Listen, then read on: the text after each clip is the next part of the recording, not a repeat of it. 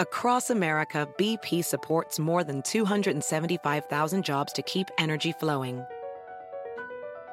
Jobs like updating turbines at one of our Indiana wind farms and producing more oil and gas with fewer operational emissions in the Gulf of Mexico. It's and, not or. See what doing both means for energy nationwide at bp.com slash investing in America.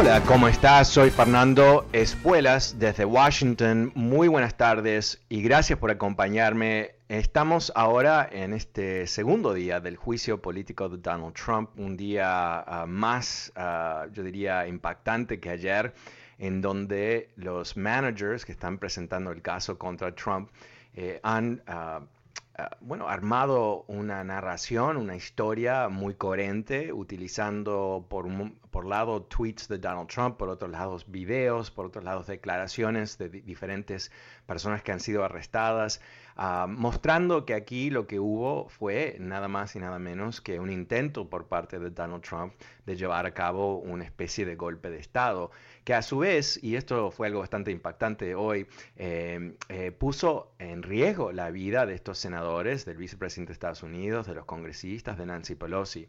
Y una de las cosas que hicieron los managers eh, muy uh, poderoso visualmente es que mostraban los clips uh, de, lo que, de la violencia dentro del Capitolio y, y, había un mapita al lado de los clips donde podías ver dónde estaban uh, los, uh, los terroristas relativo a los senadores y los congresistas.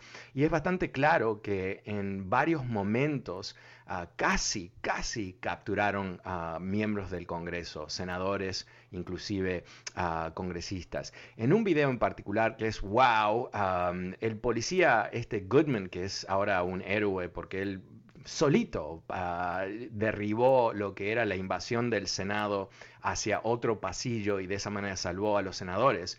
Antes de eso, salva a Mitt Romney. Mitt Romney está corriendo en cierta dirección, el policía viene en la otra dirección y le, dice, no, no, para acá, para acá, para acá. Y Romney da la vuelta y empieza a correr detrás del policía. O sea, se, se, llegamos tan cerca a un desastre nacional uh, que es in, inimaginable, ¿no? Es algo que hubiera sido, uh, bueno, un un quiebre tan importante con el orden constitucional que quién sabe qué, qué, iba a ocurrir ahí, ¿no? Y como conocemos a Trump, su, su, capacidad de mentir, más su deseo enfermizo de quedarse en el poder, no nos debe sorprender que en ese caos él iba a proclamar ley marcial y, cualquier otro tipo de medida para quedarse en el poder. Recordemos que Michael Flynn, ese criminal amigo de Trump, ex general de Estados Unidos, había estado en la Casa Blanca tratando de fomentar que el presidente proclame ley marcial para recontar los votos, rehacer las elecciones para que él pudiese ganar. Esto no estaba muy lejos de la conciencia de Trump. De hecho, él estaba evaluando todo tipo de idea para robarse las elecciones elecciones. Todo tipo de idea. Entonces, eh, lo que vimos eh, en la presentación de hoy muestra que cerca llegó Trump a tener éxito que no fue algo, oh, mira, acá, oh, qué, raro, estos locos, ¿no? Con los cuernos y, las banderas y todo eso, ¿qué estaban haciendo? No, no, esto se llegó cerquísima, cerquísima a un desastre total para Estados Unidos. Y, no se puede ignorar el hecho de que invadieron el Capitolio con banderas de Trump, uh, que, estaban uh, proclamando nombrar a Trump presidente, que estaban buscando matar Al vicepresidente de Estados Unidos. Estas cosas las tenemos como parte de la evidencia de lo que ha ocurrido. Uh, aprovecho a invitarte a que te suscribas a mi nu nuevo newsletter, se llama Power Daily, lo vas a encontrar en mi sitio web fernandoespuelas.com. Ahí simplemente pones tu email o haces un clic en Power Daily y puedes leer lo que mandé hoy. ¿Y qué es lo que mandé hoy? Eh, me gustaría, si no lo has visto, que lo veas. Es el video que se presentó ayer por parte de los managers, que es un, un relato de más o menos 12 minutos que es devastador, es devastador, es devastador. Uh, te invito a que te suscribas a mi newsletter a través de fernandoespuelas.com y ahí vas a ver también que está el famoso podcast que te prometí más de un año atrás ahora está, ah, puedes escuchar mi programa cuando tú quieras en fernandoespuelas.com y después puedes suscribirte ahí para lo que sea tu favorita plataforma. Pero ahora vamos a volver, volver a las líneas. El número es 844-410-1020. Ah, vamos con José. Hola José, ¿cómo te va? Fernando, buenas tardes. Buenas tardes. bueno, pues más que, pues tengo un par de cosas que decir. La verdad es tan frustrante ver que tal vez este señor se va a volver a salir con la suya porque parece que los republicanos no van a dar ningún tipo de apoyo a los demócratas para hacerle el juicio final a este señor. Es muy frustrante y tú dijiste que son personas que no tienen principios, pues en verdad no tienen nada. Les importa nada más su posición, el poder, pero yo pienso que no vamos a llegar a ver ese juicio bueno, el juicio existe, eh, no lo van a encontrar culpable. Yo creo que eso probablemente no va a ocurrir porque, em, bueno, ayer 44 eh, republicanos votaron para decir que no era constitucional el juicio, inclusive después de haber escuchado las evidencias de muchos expertos republicanos constitucionalistas que es. Así que eh, yo, no tengo muchas esperanzas que lo van a encontrar culpable, pero sí lo que yo creo que está ocurriendo es que estas evidencias son tan tan poderosas, tan contundentes, y, no hay un, no es que el, lado de Trump está diciendo, no, esto es un invento, este video no existe, o esta gente no, no son reales, ni nada por el estilo, no, ellos están tratando de, cambiar el tema, distraer y todo el resto, eh, pero yo creo que eh, más allá de los fanáticos de Trump, ¿no? que no, están, no saben dónde están parados, eh, yo creo que hay mucha gente en este país que cuando empiezan a recibir esta información en, forma sintética, ¿no? Porque yo, a mí me pagan para escuchar un juicio cinco horas, pero obviamente el resto de la gente normal no. Eh, pero cuando lo vean en pedacitos, en estos clips, yo creo que ahí es donde empieza a, cambiar eh, el tema. Y me, decías rapidito que tenías un segundo tema que querías traer a la mesa. Sí, por, yo en mi manera de ver las cosas, tiene tanta influencia, no sé de qué manera, tanta influencia sobre estos senadores, que es increíble, o sea, cómo puede influir tanto una persona día después fuera del poder y sigue teniéndolos como cautivos o no sé, no sé cómo lo veo yo. Eh, bueno, sí, eh, eh, yo, creo que, hay, hay, varias cosas aquí. Primero, hay muchos de ellos que están de acuerdo con él. Hay muchos de ellos que están dispuestos a entregar la democracia para quedarse con el poder. No son buena gente, no son buena gente. Otro grupo de ellos son cobardes, son cobardes. Han llegado a, la cima del poder en Estados Unidos sin ser presidente. Son uno de los 100 príncipes de Estados Unidos. No hay nada que no pueden hacer en sus vidas, no hay nadie con el cual no pueden hablar, están siempre cerca del dinero. Ah, es, es, muy lindo, me imagino, ¿no? Ah, y lo que ellos han definido en su vida, que es lo peor que puede ocurrirles, más que cualquier otro tema, es perder ese puesto.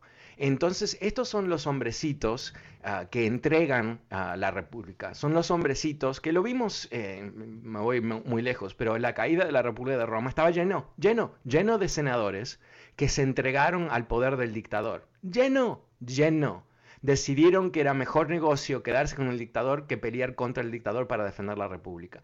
Esta historia se ha visto a través de miles de años. Y es la razón por qué los fundadores de Estados Unidos, que sabían la historia de Roma muy, pero muy, muy, muy bien, que pusieron esas cláusulas de impeachment, porque entendían, entendían que, cuando hay un reo en el poder hay que quitar ese reo y asegurarse que sea inhabilitado.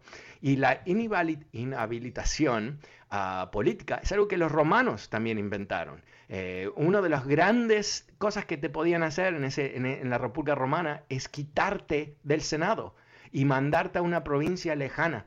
¿no? Eh, eh, pero se entendía que eso era el mecanismo para asegurar que las personas no podían coparse con el poder. Y acá tenemos lamentablemente una versión moderna de eso. Muchas gracias, José. El número es 844-410-1020. Ah, pasemos con Alejandro. Hola, Alejandro, ¿cómo te va? Sí, buenas tardes, Fernando. Mira, tengo una pregunta, una inquietud.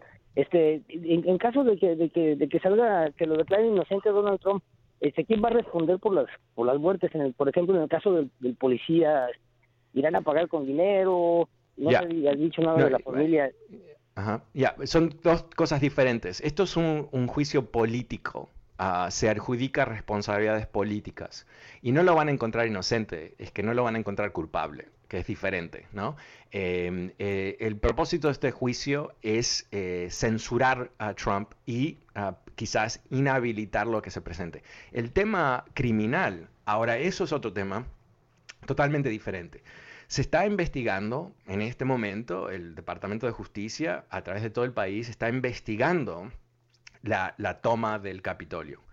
¿Y qué es lo que dijo el Procurador Federal de Washington? Dijo que estamos viendo todo, no solamente los que invadieron el edificio, pero quién estaban detrás. Una de las cosas que, se había publicado hace una semana atrás, pero hay un poco más de información hoy, es que la campaña de Trump pagó dos millones y medio de dólares a dos organizaciones que lanzaron, crearon el, evento. Ah, que, pagaron para traer gente, para las banderitas, para los gorritos, para todo el, todo el tema. ¿no? Entonces, ¿quién más estaba detrás de esto? O sea, si ellos pagaron ah, para organizarlo, la campaña pagó, ¿qué más pagaron? ¿Qué más hicieron? ¿Qué más coordinaron? ¿Cómo es que ah, eh, Trump los manda al Capitolio? ¿qué, más? ¿Quién más estaba involucrado en eso? ¿Y quién estaba esperando la orden? ¿no? E, esas son las cosas. Eh, en la parte criminal, yo creo que eh, ya no sabemos qué va a pasar, sin duda, pero parte de lo que está pasando en este juicio político es que las evidencias que se han ah, armado son evidencias que se pueden usar también en el caso criminal que no va a ser el Congreso, sino que eso ya pasa al, Departamento de Justicia. Más allá de eso, eh, yo creo que las familias que perdieron familiares eh, tienen un caso civil de demandar a Trump. Eh, no sé si lo van a hacer, pero yo creo que lo tienen, ¿no? Porque si yo tengo un, familiar mío, ah, el caso más limpio de todo esto es el pobre policía que lo mataron a golpes estos salvajes esa familia eh, quizás eh, va a hacer un juicio contra Trump y todos los, familiares de él y los amigotes que dieron discursos diciendo que había que luchar y que hay que pelear, hay que pelear, hay que pelear si no perdemos el país. Bueno, yo creo que tienen cierta causa ahí que pueden decir, ustedes crearon la situación que llevó a la muerte del oficial. Hay responsabilidades que se tienen que cumplir. Así que vamos a ver qué ocurre. Eh, recordemos o sea, eh, hemos vivido esta pesadilla ya, eh, pero estamos en el 10 de febrero, o sea que ha sido cinco semanas desde ese evento.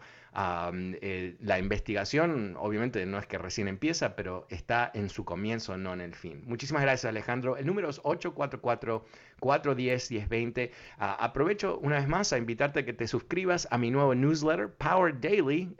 todas las mañanas te mando a través de email los temas que me parecen son más importantes de la política nacional.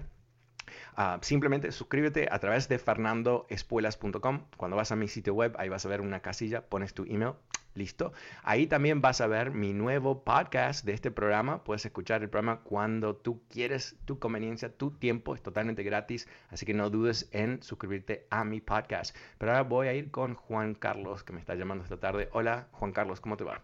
Sí, buenas tardes, Fernando. Ah, primero, felicitarte por tu programa. Gracias, ah, muy, nutritivo. Este, uh, mi comentario es acerca de los senadores republicanos que están uh, apoyando a Donald Trump. Creo que más allá de, coraje, me da risa el que tan poca dignidad tienen. Eh, un ejemplo, Marco Rubio, pero el principal, Ted Cruz.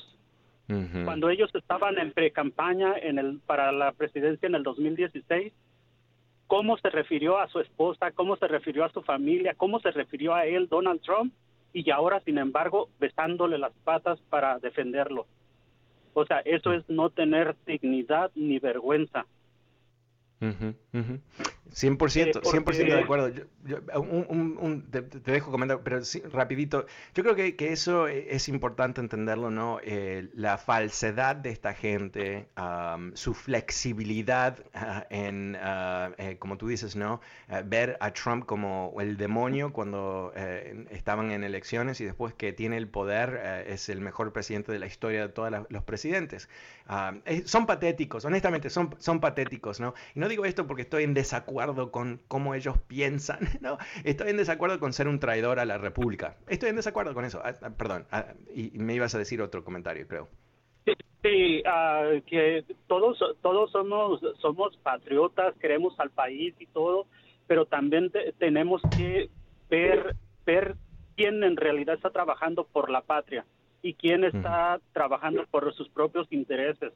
Uh, esos senadores en realidad nada más lo que ellos buscan el hambre del poder, uh, del dinero y, de estar en el en el ojo del huracán siempre. Pero en sí los estados los estados a los cuales representan en realidad son estados que no se les puede envidiar nada. No. No se les puede envidiar nada porque en educación, en trabajos, en vivienda, de verdad dejan mucho que desear. Pero bueno, sin embargo, la, gente...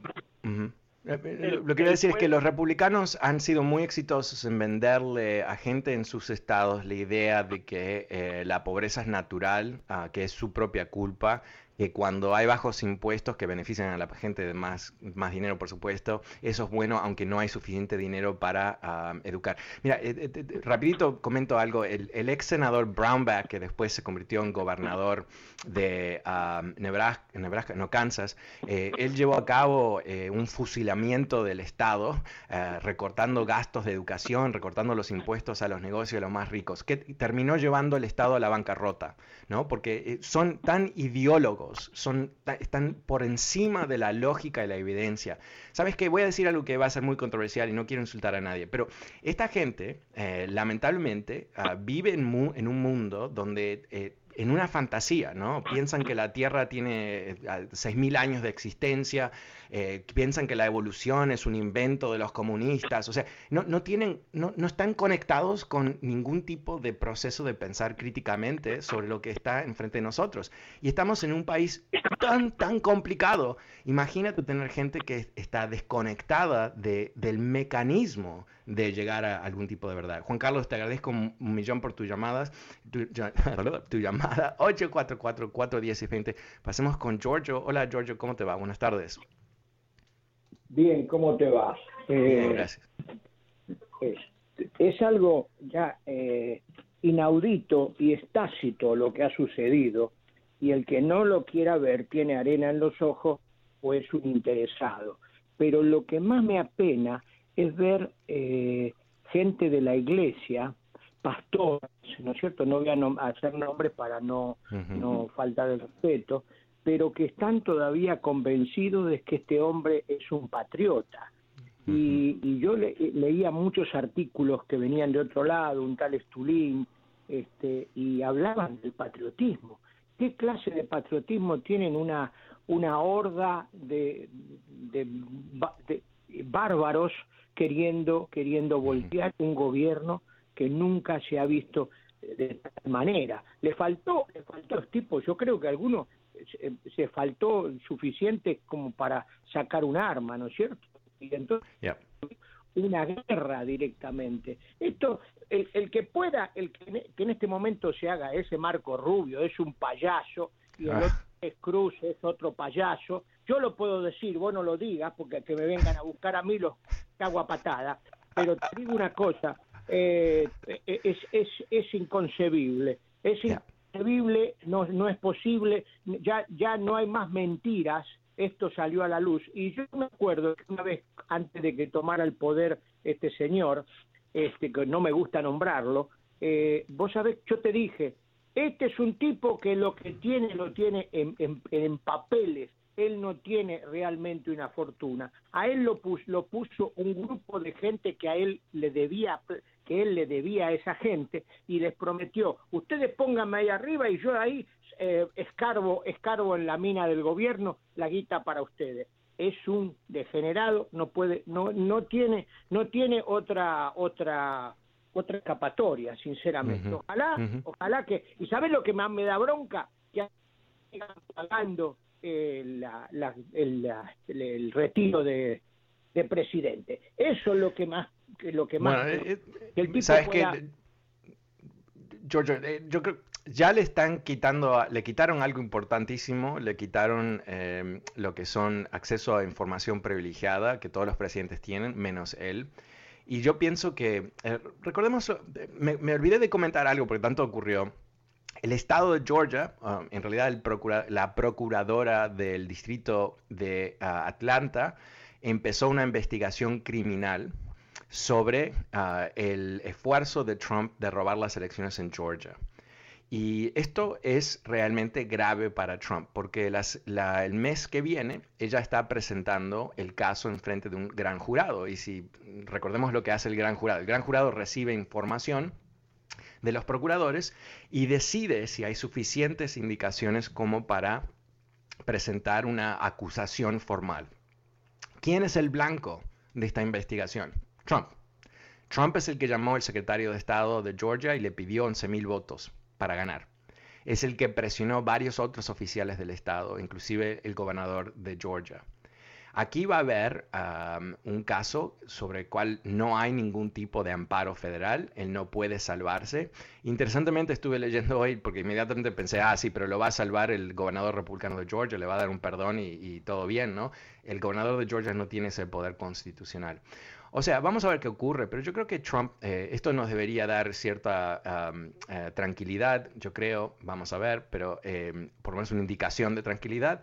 él va a ser sometido a varios procesos legales. En algunos casos yo creo que él va a tener que defenderse de felonías en Nueva York, sin duda, posiblemente en Georgia, quizás aquí en Washington.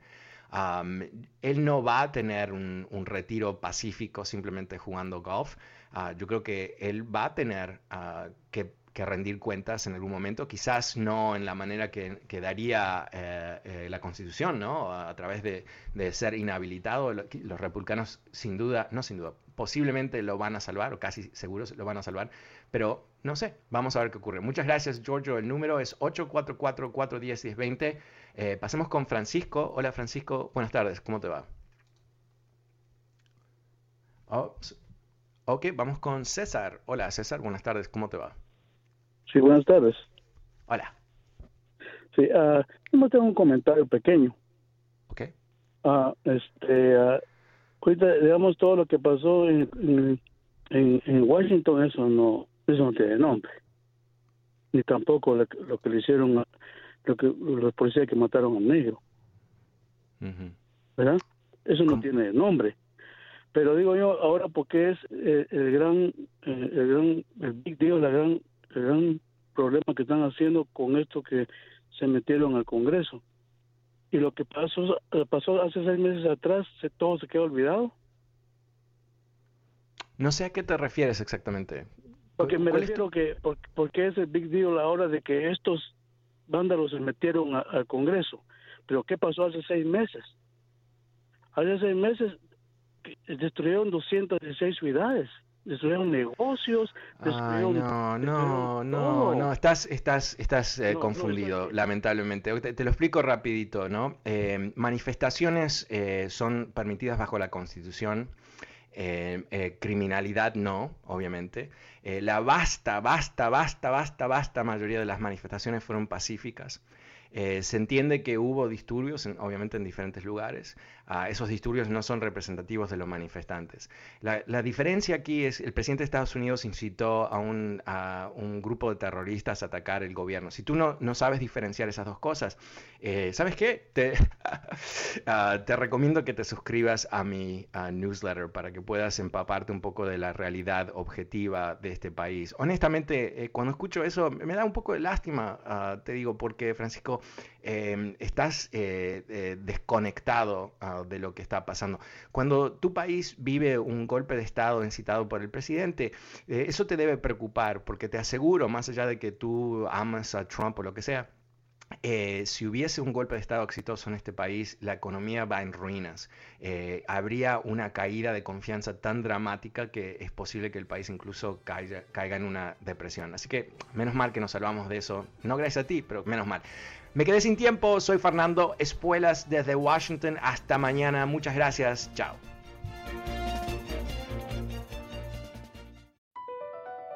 Across America, BP supports more than 275,000 jobs to keep energy flowing.